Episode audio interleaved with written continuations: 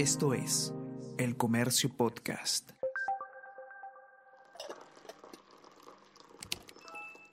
Hola, hola, ¿cómo están? Buenos días, espero que hayan amanecido bien. Está con ustedes Ariana Lira y hoy tenemos... Tenemos que hablar con Ariana Lira.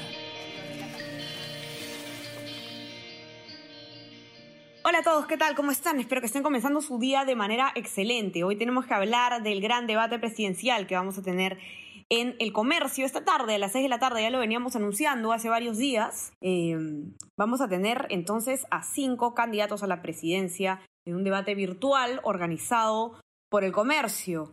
Eh, vamos a, contar un poco eh, sobre, sobre el panorama electoral actual y más o menos de qué se va a tratar este debate. Van a participar eh, George Forsyth de Victoria Nacional, Johnny Lescano de Acción Popular, Keiko Fujimori de Fuerza Popular, Verónica Mendoza de Juntos por el Perú y Daniel Urresti de Podemos Perú. ¿Por qué se invita a estos candidatos? Y es muy importante que los, eh, nuestros lectores y ustedes lo puedan entender.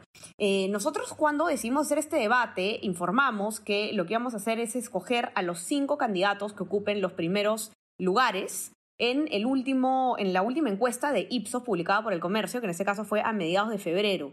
Y en ese sentido se han invitado a los cinco candidatos que he mencionado hace un momentito. Sin embargo, siendo nosotros, por supuesto, conscientes de que eh, las encuestas y las preferencias electorales varían muchísimo conforme va avanzando la campaña y que eh, en la siguiente encuesta que publiquemos quizás muy probablemente los resultados hayan variado, hemos también extendido nuestra invitación a los candidatos Rafael López Aliaga de Renovación Popular, Hernando de Soto de Avanza País y Julio Guzmán del Partido Morado para que participen en un debate complementario el día jueves 11 de marzo. Ya los hemos contactado, ya los hemos invitado y vamos a tenerlos a ustedes con mayor información conforme se vaya concretando el diálogo. Dicho esto, entonces, eh, vamos a conversar entonces ahora con René Subieta, periodista de política del comercio, que nos va a contar un poco eh, qué es lo que han dicho los candidatos, qué esperan los candidatos de este encuentro, porque él ha podido conversar con alguno de ellos y también con unos analistas que nos van a contar cómo ese debate, faltando tan poco para las elecciones, podría eh, influ influir en, en, el,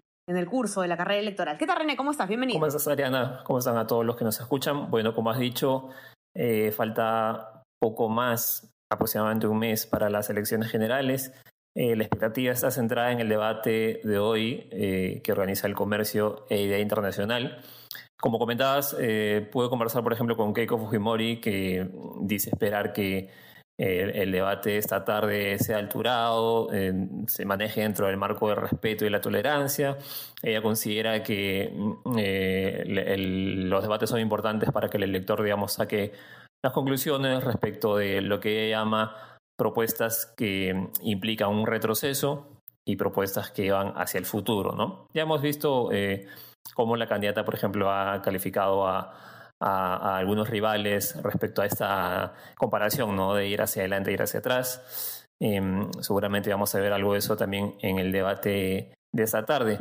En el caso de Daniel Urresti, él está resaltando bastante lo que eh, es su plan de gobierno. Según él, eh, es un plan que no tiene eh, solo diagnósticos, sino que presenta soluciones y que precisamente eso es lo que él va a resaltar en el debate de esta tarde.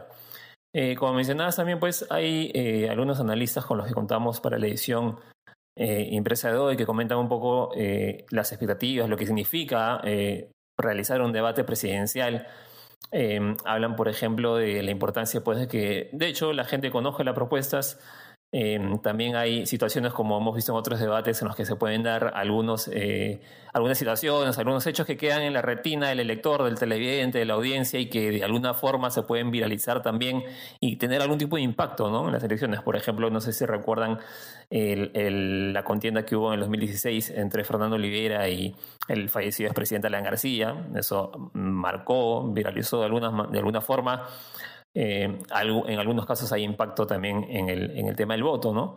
Y de hecho eh, hay distintos temas que vamos a abordar en el debate de la tarde que generan pues eh, la discusión también y generan el reforzamiento de distintas posturas sobre los bloques que se van a abordar ¿no? en, la jornada de esta tarde. Sin ir tan lejos, por ejemplo, René, en el, recuerdo el, debate de, eh, de candidatos a, a la municipalidad de, a la alcaldía de Lima, como la, la ausencia de Reyardo y, y, digamos el performance que tuvo eh, Jorge Muñoz, quien en ese momento no pintaba mucho en las encuestas y fue, digamos, eh, los analistas atribuyen su participación en el debate a, este triunfo, ¿no? O sea, digamos, eh, es muy importante que podamos estar atentos a lo que puede pasar hoy día con los candidatos. Claro, sobre todo porque cada candidato llega al debate con distintas realidades, digamos, distintos momentos, distintas intensidades en su campaña, ¿no?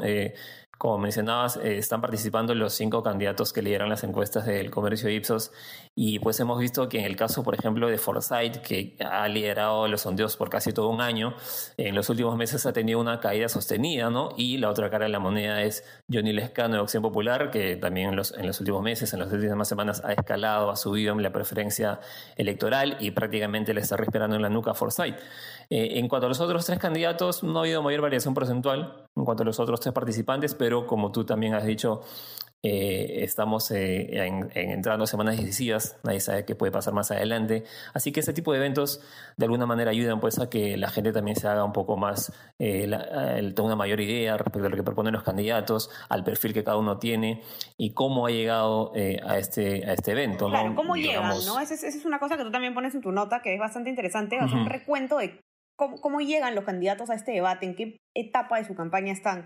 Tú comienzas, por ejemplo, con el tema de Forsyth, ¿no? Que acaba él de superar un proceso de exclusión eh, y, ha bajado, pues, en la última encuesta publicada, tuvo una caída muy brusca de intención de voto de seis puntos y eso después de tener él, pues, la hegemonía en la intención de voto por más de un año, ¿no? De manera ininterrumpida. Era el que le seguía estaba por 10 puntos eh, más abajo, ¿no? Y, y, esta caída abrupta, pues, ha generado que renueven el comando de campaña y, que él empiece a participar en todos los medios de comunicación, cosa que no estaba haciendo antes, ¿no? Así es, como dices, eh, por ejemplo, en el caso de Forsyth, cada candidato llega con una distinta realidad, digamos, y a la vez aplica eh, distintas estrategias o cambia un poco las mismas eh, de cara a lo que queda de la campaña, ¿no? Como has dicho, Forsyth ha cambiado de, comando de, jefe de plan de gobierno, ha hecho cambios en su, en su comando de campaña. a partir pues de la, de del bajón que ha tenido en las encuestas, ahora está, como dice, saliendo un poco más a los medios, declarando más, brindando más entrevistas.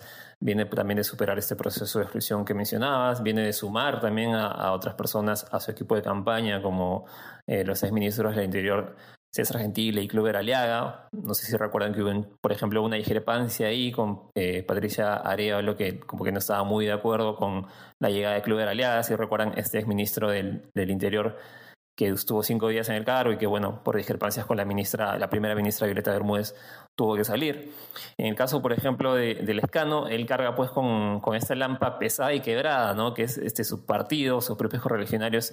Em, hay un sector que, con el que choca, digamos, y que es representado, por ejemplo, por el expresidente Manuel Merino, ¿no? que hace poco nada más le pidió al escano que eh, ofrezca disculpas a la población por haber apoyado o por no haber, mejor dicho, respaldado la vacancia del expresidente Martín Vizcarra.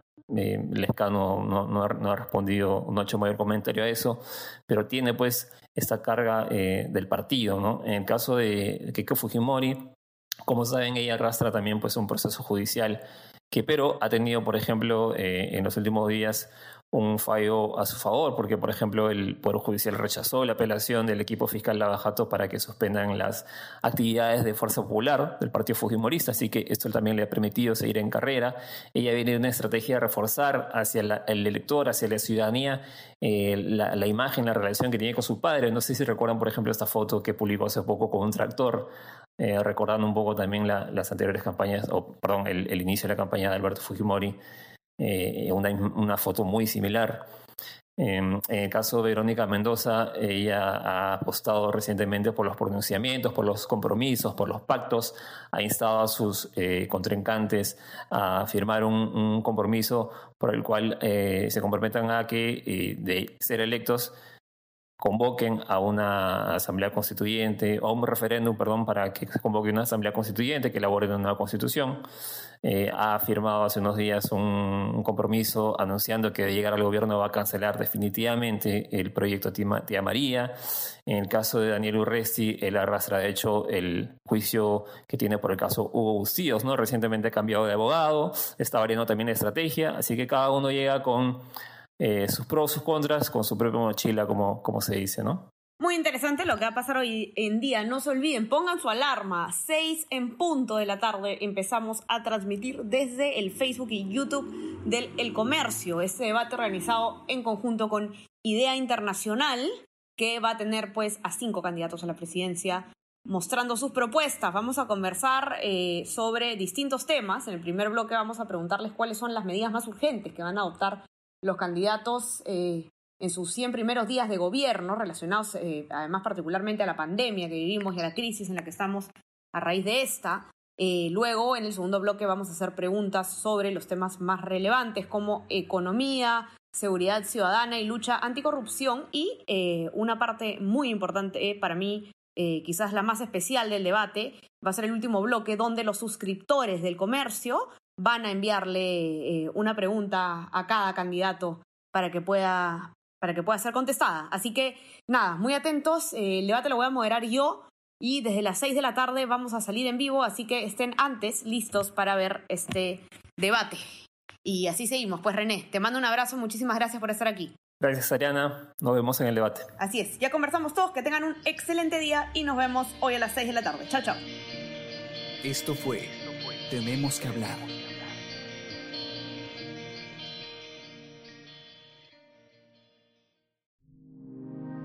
El Comercio Podcast.